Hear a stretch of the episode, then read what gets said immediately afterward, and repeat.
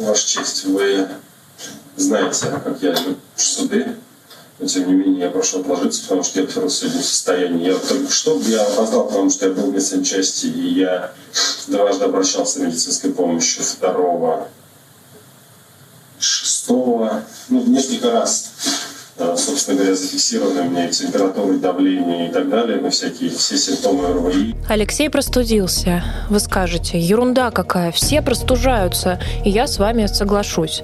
Только тут небольшая разница. И заключается она в том, что учреждение СИН использует отказ от оказания медпомощи в качестве пытки. Именно это происходит с главным политзаключенным России Алексеем Навальным прямо сейчас.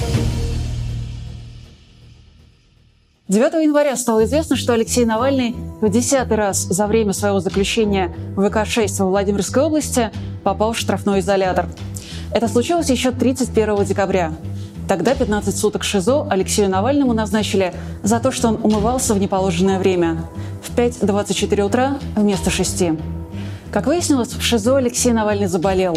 Его адвокат Вадим Кобзев сообщил, что у политика высокая температура, лихорадка и кашель. Он добавил, что Навальному пытаются передать колонию лекарства, но их не принимают. Формально я был в ШИЗО не один раз и достаточно долго. К счастью, я там не болел.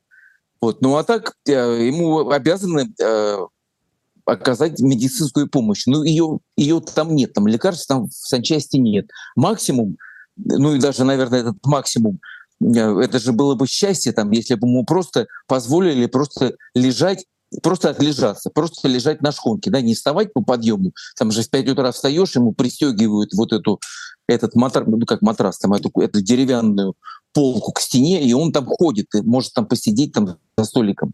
То есть э, ни на какую помощь там, ну, могут, наверное, там дать парацетамол, там, да, если все это будет публично сейчас каким-то образом э, освещаться, то вот это, это единственный способ э, каким-то образом помочь ему.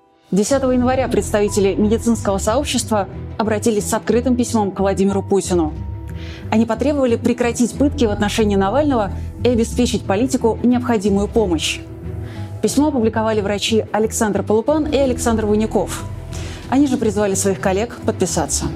Тот эффект, который мы бы хотели увидеть, да, это то, чтобы Алексей перестали содержать а, в ШИЗО его состоянии, чтобы а, в те моменты, когда у него возникают какие-то проблемы с здоровьем, так как сейчас, чтобы ему обеспечили а, доступ к адекватной медицинской помощи, это его неотъемлемое право.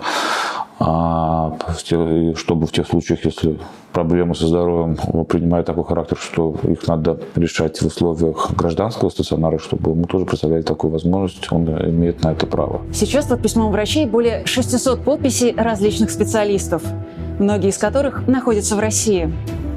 Организаторы направили письмо в администрацию президента. Опасаются ли они репрессий уже в свой адрес? Фактически, врачебное сообщество требует от гаранта Конституции всего лишь соблюдать закон и выполнять статьи этой самой Конституции.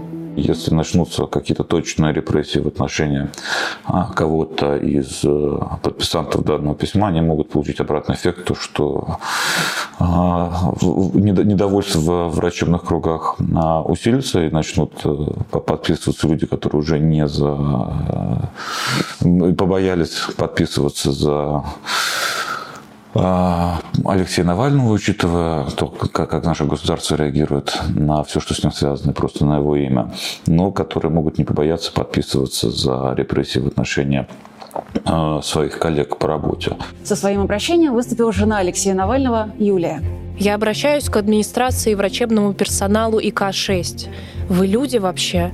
Вас ведь дома с работы ждут родители, дети. Что у вас происходит в голове? Как вы живете, радуясь, что специально заразили человека, не лечите его и не передаете лекарства? Я не буду сейчас даже вдаваться в рассуждения, считаете вы Алексея преступником или нет. Думаю, что нет. В любом случае, наказание для преступников — это изолирование их от общества, а не пытки.